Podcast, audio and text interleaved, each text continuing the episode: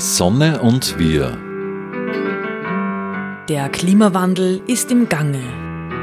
Die Sonne schenkt uns Lösungen für unsere Zukunft. Wir halten mit Expertinnen und Experten Ausschau nach neuen Wegen. Die Sendereihe zum Klimaschutz. Gestaltet von den Energiepionieren Fred Ebner aus dem Müllviertel, Martin Bruckner von der Sonnenwelt Großschönau und den Klimaredakteurinnen im Freien Radio Freistadt.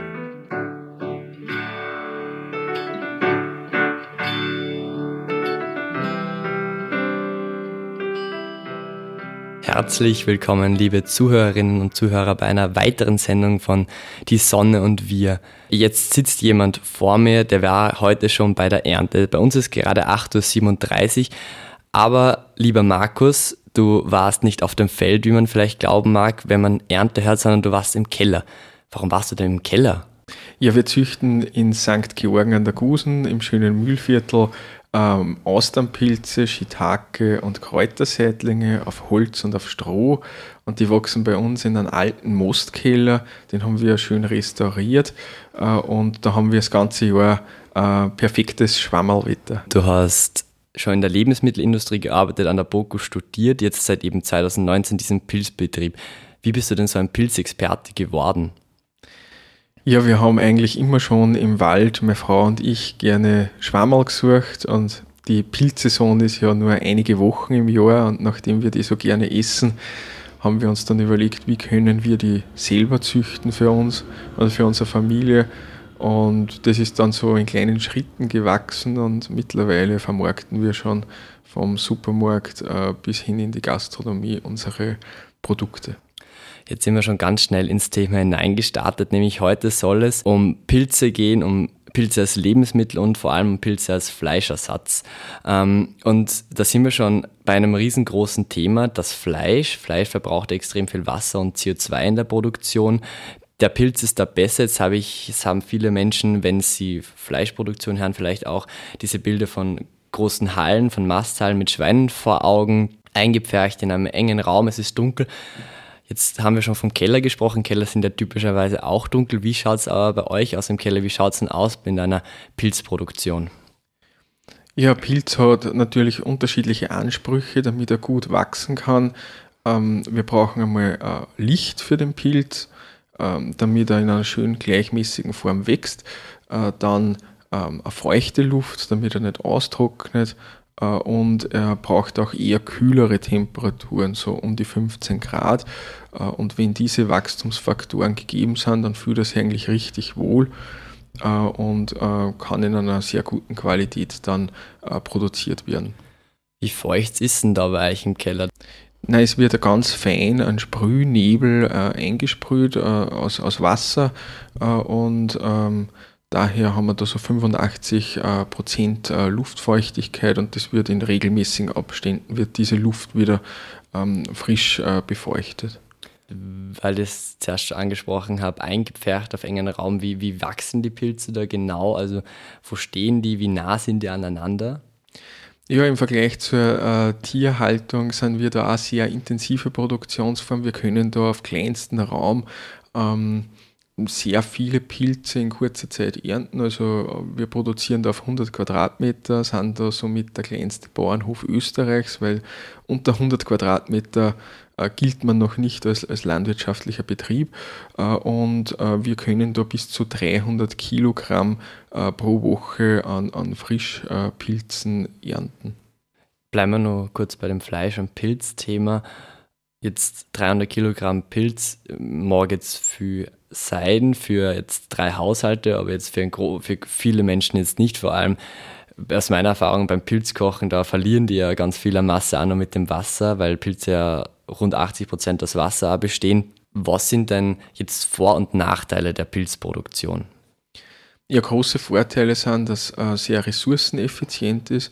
Äh, wie schon angesprochen worden ist, also wird äh, sehr wenig CO2 äh, freigesetzt bei der Pilzerzeugung im Vergleich zu anderen Lebensmitteln. Wir brauchen kein Pflanzenschutzmittel, wir brauchen keinen Dünger und wir können mit Grundstoffen aus der Natur arbeiten, die eigentlich für Mensch und Tier nicht mehr äh, nutzbar sind, wie zum Beispiel Holz oder, oder Stroh und aus dem wird dann äh, hochwertiges äh, Eiweiß erzeugt. Wie, wie kann man denn aus Stroh und Holz hoch, hochwertiges Eiweiß erzeugen? Ja, eben der Pilz äh, spielt da ähm, den entscheidenden Faktor, der knüpft da drinnen sein Netzwerk, äh, zersetzt äh, das Lignin und diese ganzen Inhaltsstoffe aus dem, aus dem Stroh und aus dem Holz, diese Zellulose äh, und äh, baut dadurch wieder äh, neue Strukturen auf in eben diesen Fruchtkörpern, die dann eben ähm, verzehrt werden können. Willst du vielleicht genau eigentlich mal erklären, weil es jetzt schon so in den Pilz hineingegangen ist für Menschen wie ich zum Beispiel, der jetzt nicht wirklich genau weiß, was ist ein Pilz überhaupt, mal versuchen zu erklären, was ist ein Pilz ganz einfach und kurz. Mhm. Ja, wir haben im Ökosystem eigentlich drei große ähm, Teile. Wir haben äh, die Produzenten, das sind die Pflanzen und die Bäume, ähm, dann die Konsumenten, das sind die Tiere, die diese Pflanzen nutzen. Und der Pilz schließt sozusagen diesen Kreislauf, indem dass er diese organischen äh, Rückstände, die in der Natur im Ökosystem entstehen, das Laub, das jedes Jahr im, im Wald am Boden fällt und das Totholz äh, zersetzt und so wieder für die Pflanzen verfügbar macht. Das heißt, ohne Pilze könnte dieser Kreislauf nicht geschlossen werden und daher nehmen die einen ganz einen wichtigen Teil im äh, Ökosystem äh, ein. Und man unterscheidet da eben zwischen den Zersetzerpilzen, die dieses organische Material dann äh, zersetzen. Dann gibt es Parasiten, äh, die äh, uns Probleme machen in der Gesundheit, aber auch bei den Pflanzen, zum Beispiel der Mehltau auf den äh, Blättern von Obstbäumen. Äh, und dann gibt es noch einen ganz interessanten Bereich, der die Waldpilze betrifft, die leben in Symbiose, das heißt in einer Partnerschaft mit lebenden äh, Pflanzen und Bäumen und tauschen da sozusagen ähm, mit denen Nährstoffe aus. Jetzt haben wir ganz viele Vorteile vom Pilz besprochen. Gibt es da auch Nachteile bei der Pilzproduktion oder beim Pilz? Im Vergleich zu anderen ähm, Lebensmitteln äh, ist er wirklich äh, sehr effizient, was jetzt äh, die Ökologie und äh, die Umweltschonung äh, äh, betrifft. Ähm, Nachteile eigentlich nicht. Äh, es ist sogar ein Vorteil von den Inhaltsstoffen, das heißt im Vergleich zu Gemüse, das ja oft sehr unter sehr intensiver Nutzung der Böden hergestellt wird, auch mit Düngermittelgaben, ähm, ist, ist der Pilz eigentlich effizient und auch von den Inhaltsstoffen hochwertiger. Bei meiner Recherche bin ich nicht, also schon einen, einen Nachteil gestoßen, der jetzt nichts mit den Inhaltsstoffen zu tun hat. Aber ich habe halt geschaut, im Supermarkt kostet da herkömmliches Pesto so 7 bis maximal 40 Euro pro Kilo ähm, und die meisten so um die 17 Euro pro Kilo. Ihre, also von ihrem Betrieb, die, die Pilzpestos und auch von vergleichbaren anderen kosten da schon immer 50 Euro das Kilo mindestens. Da, da stellt man dann die Frage, ist Pilze essen was für Gutverdiener? Ja, der Pilz ist, äh, das ist, äh, kann man als, als Nachteil sehen, äh, sehr aufwendig in der Erzeugung, äh, weil die Ernte sehr aufwendig ist. Die lässt sich nicht äh, automatisieren, wie wir das bei anderen Feldfrüchten haben. Das heißt, ähm, über Weizenfeld fährt der Mähdrescher drüber, der erntet das vollautomatisch innerhalb von ein paar Minuten ab. Ähm, und bei den Pilzen ist halt die Handarbeit noch sehr gefragt. Darum äh, nennen wir uns auch Pilzmanufaktur, weil das äh, noch viel mit Handarbeit passiert. Und das ist auch ein Grund, warum auch die Pilzzucht äh, sehr stark in den Osten oder in, in Länder abgewandert ist, wo ähm, billigere Erntekräfte äh, vorhanden sind. Ja. Jetzt hast du es angesprochen, die Manufaktur. Wie macht denn ihr das da beim Ernten? Du bist ja selber beim Ernten dabei. Wer hilft dir denn da noch? Ja, meine Frau und ich ernten eigentlich die gesamten äh, Pilze selbst. Wir haben keine Arbeitskräfte, weil wir verstehen uns als bäuerlicher Familienbetrieb. Hier und da, wenn es äh, Not am Mann ist, helfen die Schwiegereltern äh, auch mit äh, bei unseren Arbeiten. Und äh, Daher haben wir eine relativ kleine, überschaubare Struktur, aber natürlich könnte man das Ganze auch in äh, größeren Maßstäben auch äh, aufziehen und auf äh, Großhallen äh, produzieren mit den entsprechenden äh, Arbeitskräften und Erntekräften. Ja. Jetzt sprichst du da schon an, das, was ich dann auch noch ansprechen will, nämlich wie man, ob man selber ein Pilzzüchter werden kann und, und möchte vielleicht. Jetzt aber nur davor, wie geht es dann weiter mit dem Pilz? Der wird dann da geerntet ähm, per Hand und was passiert dann? Wie kommt der Pilz dann ins Pesto oder als, als auf den Tisch?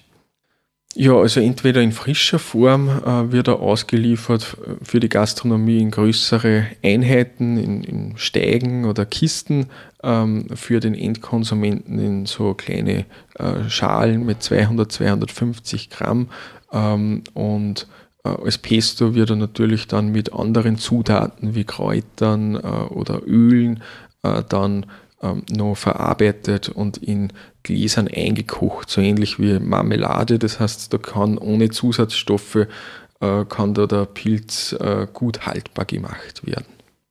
Man kann ihn aber auch trocknen, also ich bin ein sehr großer Freund vom Trockenpilzer, weil man da das Aroma und die Inhaltsstoffe ähm, über sehr lange Zeit äh, haltbar machen kann und in, in der Küche vielseitig wieder verwenden kann.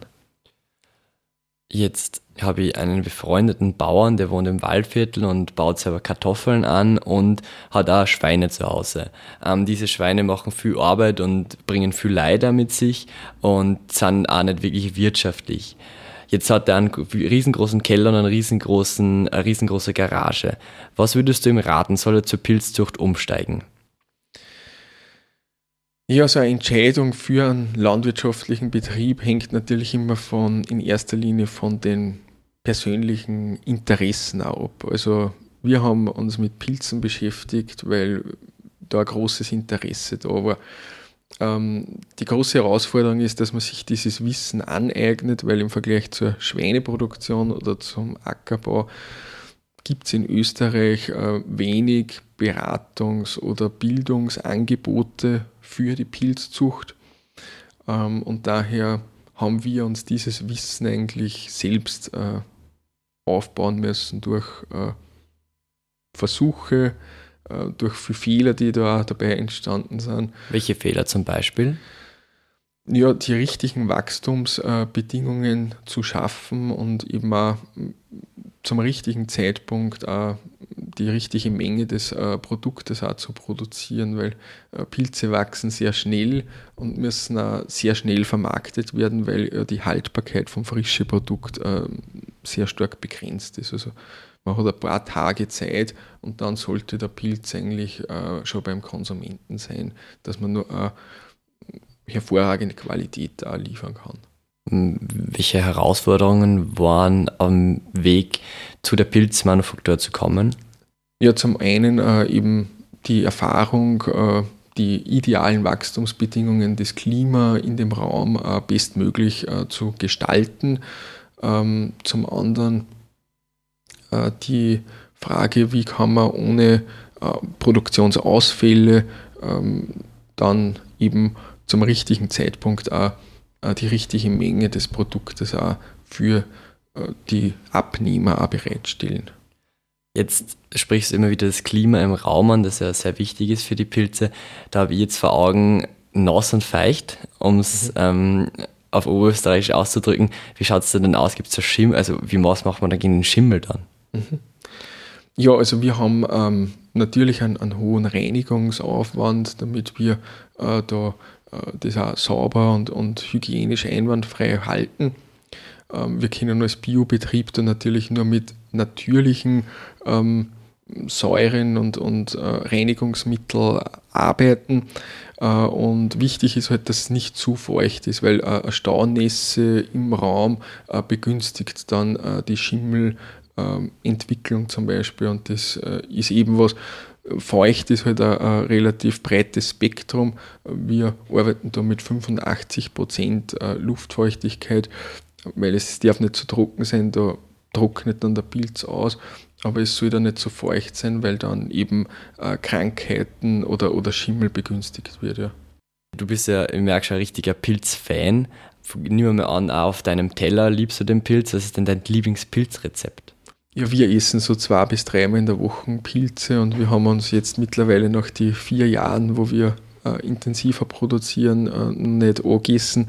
Ähm, er kommt bei uns in vielfältiger Form äh, aufs Teller, aber mein Leibgericht ist der gebackene Pilz. Da verwenden wir immer verschiedene Sorten, äh, paniert gebacken äh, mit einem grünen äh, Blattsalat dazu. Äh, das ist eigentlich meine äh, Lieblingsform, wie man Pilze genießen kann bei dir, Markus, und deiner Familie gibt es dann auch manchmal Fleisch. Das haben wir auch schon wieder beim Thema Fleisch. Das ist uns da begleitet durch die Sendung Pilz als, als Fleischersatz. Ähm, viele Menschen haben jetzt Probleme vom Fleisch wegzukommen und man kennt dieses vegane Fleisch im Supermarkt, das wirklich diesem normalen Fleisch nachempfunden ist. Kann man Pilz jetzt so zubereiten, dass er schmeckt wie ein Fleisch? Ja, der Pilz hat von seinen natürlichen geschmacklichen Eigenschaften sehr viel äh, Ähnlichkeit mit, mit Fleischprodukten. Das heißt, wenn man das fein hackt äh, und man macht sich da Leibchen draus, dann wird man sehr nahe mit dem Geschmack an, an ein faschiertes Leibchen zum Beispiel herankommen. Aber wir wollen da gar nicht bewusst das so als, als Fleischimitat äh, verstehen, sondern der Pilz ist für uns äh, ein sehr kostbares, hochwertiges Lebensmittel, ähm, das eben ähm, in vielfältiger Form am, am Teller landen kann. Aber gerade für Menschen, die sich bewusst vegan oder vegetarisch ernähren, ist es ein wichtiger Baustein in der Ernährung, weil wir da ähm, Aminosäuren drinnen haben, Eiweiße drinnen haben, Mineralstoffe und Vitamine, die bei einer fleischfreien äh, Ernährung ähm, oft fehlen. Ja. Jetzt sprichst du es schon an, die Aminosäuren. Ein Pilz hat durchschnittlich 5 Gramm Protein auf 100 Gramm ähm, äh, essen, also auf 100 Gramm Pilz kommen 5 Gramm Protein. Beim Hähnchen oder beim, beim Fisch sind es ca. 20 Gramm, also viermal so viel. Wie soll man, diesen, wie soll man das ausgleichen, diese, diese, diese Differenz? Ja, indem dass man sehr viele Pilze isst, äh, kann man das ausgleichen. Aber natürlich verliert der Pilz ja äh, beim Kochen ähm, natürlich an, an Volumen und dadurch konzentriert sich dann ähm, der, der Eiweißgehalt äh, im Gericht dann am Teller, am fertig zubereiteten dann ähm, auf. Aber er ist durch den hohen Wassergehalt ein wahrer Schlankmacher, weil ähm, dadurch hat man äh, geringere äh, Energiedichte, äh, man hat weniger ähm, Fett oder fast kein Fett äh, im, im, Pilz drinnen. Ähm, und äh, ja, die Vitamine und Mineralstoffe sind äh, in sehr hoher Form im Vergleich zu anderen Gemüsesorten, wenn man es vergleicht deine Familie und du und auch der Bauernhof sind ja in St. Georgen an der Gusen im Mühlviertel zu Hause. Ähm, da gibt es auch andere Bauern und, und Bauern, die konventionelle Landwirtschaft betreiben. Ähm, wie verstehst du dich mit denen? Wie, wie sehen die deinen Bauernhof? Ja, wir haben eigentlich gemerkt, dass ein sehr großes Interesse besteht auch den, bei den Berufskollegen. Wir haben regelmäßig äh, Gruppen, Ortsbauerngruppen äh, bei uns, ähm, die sie ein Bild über unseren äh, Betrieb machen und wir haben auch schon einige, die den Einstieg in die, in die Pilzzucht versucht haben, nachdem sie sich bei uns auch einmal reingeschnuppert haben.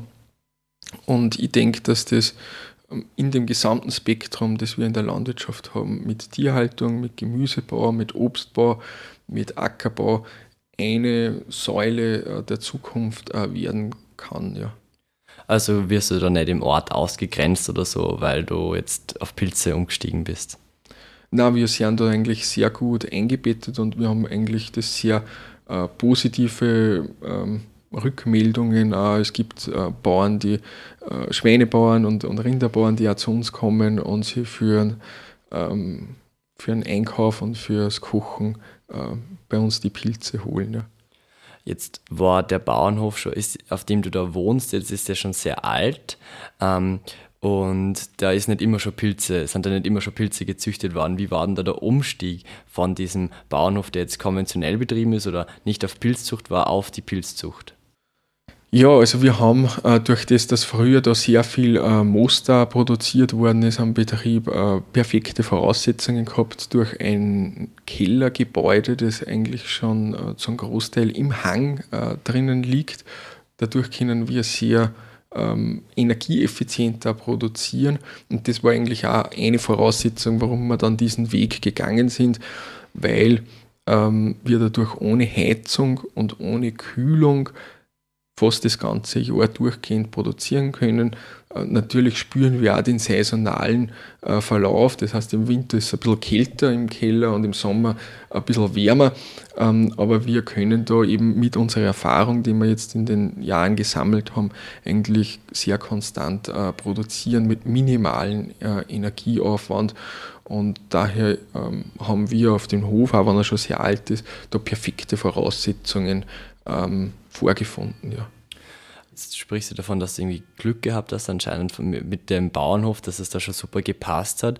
Jetzt bist du auch schon in anderen Lebensmittelbereichen tätig gewesen, aber durch die BOKU und so in diese ganzen ähm, Themen hineingeschnuppert, in die ganze Lebensmittelindustrie. Welche Erfahrungen hast du denn mit konventionellerer Landwirtschaft, mit keiner Biolandwirtschaft? Ja, ich sehe eigentlich das Thema Bio und konventionell relativ ähm, entspannt und, und pragmatisch, weil ähm, ich denke, es sind verschiedene Wege, die sich in der Landwirtschaft äh, ergeben. Äh, ich kenne sehr intensive Biobetriebe, die einfach genau am Limit fahren, was jetzt die ähm, Richtlinien äh, vorgeben. Und ich kenne konventionelle Betriebe, die sehr stark äh, mit der Natur und, und mit dem Kreislauf äh, äh, denken, das wir in der Landwirtschaft alle haben sollten, arbeiten. Und daher ähm, sehe ich dieses Differenzierungsmerkmal in der Vermarktung als ganz wichtig, aber ich würde da keine äh, direkte äh, Wertung äh, vornehmen. Ja. Warum passiert nicht mehr Pilzzucht? Warum gibt es nicht einfach mehr Pilze im Supermarkt anstatt vom Fleisch? Ja, der Pro-Kopf-Konsum in, in Österreich ähm, ist steigend. Wir sind da bei zwei bis drei Kilo pro Kopf pro Jahr, vom Dosenchampion auf der Pizza bis äh, zum Eierschwammerl äh, im Ragout. Ähm, wenn man jetzt das mit anderen Erdteilen vergleicht, zum Beispiel Asien, gibt es Regionen mit ähm, 50 Kilogramm äh, Konsum pro Jahr pro Kopf. Ähm, ich denke einfach, dass in Österreich nur Berührungsängste oft da gibt mit neuen äh, Sorten, so wie es wir züchten mit Shiitake, mit Austernpilzen. Und das sehen wir auch als unseren Auftrag, ähm, dass wir eben ähm, vermitteln, was dieses Produkt kann, wie es produziert wird. Ähm, darum haben wir auch jeden Freitag äh, Tag der offenen Kellertür, wo sich jeder ein Bild machen kann von unserem äh, Betrieb, wie wir produzieren. Ähm, und so wollen wir auch einen Beitrag leisten, dass eben der Pilz als hochwertige äh, Bereicherung auf unseren Tellern äh, wahrgenommen wird. Wie schaut denn so ein Shiitake-Pilz aus und wie schmeckt der? Der Shiitake-Pilz, der kommt eigentlich aus der asiatischen Küche und wächst dort da in der freien Natur. Ähm, wir züchten den auf, auf Hartholz, wächst äh, wie ein Champignon von der Form her, so als, als klassischer Pilz mit einem Hut, äh, in brauner Farbe mit weißen, ich sage immer Sommersprossen drauf äh, und hat einen sehr würzigen, ähm, sehr ähm, intensiven Geschmack und ist auch von den Inhaltsstoffen ein sehr wertvoller Pilz. Ja. Und was ist da der Lieblingsrezept mit diesem Pilz? Wo, wenn ich jetzt da mal damit kochen will, was soll ich da als erstes einmal machen? Ja, der Shiitake ist ein Klassiker für diesen Gemüsewok. Man kennt das auch vielleicht von Asia-Restaurants, also äh, Paprika, ähm, dann Zucchini, Karotten, Zwiebeln, ähm, kleinschneiden in Shiitake dazu, einen Schuss äh, Sojasauce und dann hat man eigentlich äh, eine kurze kulinarische Reise nach China. Zur Reise würde ich auch gerne noch was sagen, die Reise in die Zukunft. Es gibt ja ganz, ganz viele ähm, Probleme, die uns zukünftig auch noch begegnen werden. Die Klimakrise wird immer stärker, es wird immer nach mehr Technologie, nach mehr Auswegen gefordert. Der Verzicht steht da weniger im Vordergrund. Jetzt müsste man gar nicht verzichten, sondern eigentlich einfach nur umsteigen auf den Pilz, beim Essen zum Beispiel. Welche anderen ähm, Aspekte hat der Pilz nur, wie kann man den dann nur einsetzen, die, um, um die Klimakrise zu bekämpfen? Ja, also wir haben ähm, verschiedene äh, Anwendungsfelder, die jetzt gerade sehr stark äh, beforscht werden, ähm, wenn es um, um Umweltthemen Themen geht. Also zum einen ähm, kann der Austernpilz äh, vergiftete Böden, die zum Beispiel mit Schwermetallen äh, belastet sind, nach Umweltkatastrophen, aber auch mit äh, Erdöl wieder entgiften, wieder regenerieren. Da gibt es ganz interessante äh, Forschungsergebnisse dazu. Aber er kann auch als Zusatz für Tierfuttermittel, das haben auch interessante Studien gezeigt, ähm, die Futteraufnahme verbessern. Das heißt, der Pilz kann eigentlich einen Beitrag dazu leisten, dass die Tierhaltung ähm, nur umweltschonender ähm, in Zukunft äh, erfolgen kann. Ja. Da bin ich schon gespannt. Jetzt werde ich mal in Zukunft mal sicher so einen Pilz probieren. Nicht nur den Pilz aus dem Supermarkt, den typischen Champignon, sondern auch mal so einen Shiitake-Pilz. Bin ich schon sehr gespannt. Willst du deinen Bauernhof kurz nur kurz erklären? Ja, also wir äh, produzieren in der Moosberger Pilzmanufaktur in St. Georgen an der Gusen ähm, Austernpilze, Kräuterseitling und äh, Shiitake auf reinen Naturmaterialien wie Stroh und Holz. Äh, bei uns gibt es jeden Freitag äh, die Möglichkeit, bei den Tag der offenen Kellertür einen Blick in unseren Keller zu werfen, damit man sich überzeugen kann über unsere Arbeitsweise, wie wir am Betrieb arbeiten und wir vermarkten von der Haubengastronomie äh, bis äh, zur Gemeinschaftsverpflegungseinrichtung. Danke fürs Interview, lieber Marco Schaner. Ich bedanke mich fürs Zuhören, liebe Zuhörerinnen und Zuhörer. Heute ging es um Pilze als Fleischersatz und um Pilze als allgemeine Lösung für die Klimakrise. Ich bedanke mich und bis zum nächsten Mal. Die Sonne und wir. Die wöchentliche Sendung zum Klimaschutz wurde in Kooperation mit der Sonnenwelt entwickelt. Die Sonnenwelt in Großschönau im Waldviertel bietet auf Basis von Erd- und Menschheitsgeschichte unzählige Einblicke in die derzeitige Energieversorgung mit Öl, Gas, Kohle und Atom. Spielerisch werden die Möglichkeiten durch die Kraft der Sonne greifbar gemacht. Sie erleben zwölf übergreifende Ausstellungsthemen mit über 1100 Exponaten. Mehr dazu auf www.sonnenwelt.at. Die Sonne und wir wird im Freien Radio Freistadt produziert und auch bei folgenden freien Radios regelmäßig ausgestrahlt. Radio Froh Linz, B138 Kirchdorf, Freies Radio Salzkammergut, Radio Y Hollerbrunn, Campus und City Radio St. Pölten, Radiofabrik Salzburg und Radio OP Oberpullendorf. Alle Sendungen stehen auch im Online-Archiv zur Verfügung und können auf diversen Podcast-Plattformen abonniert werden.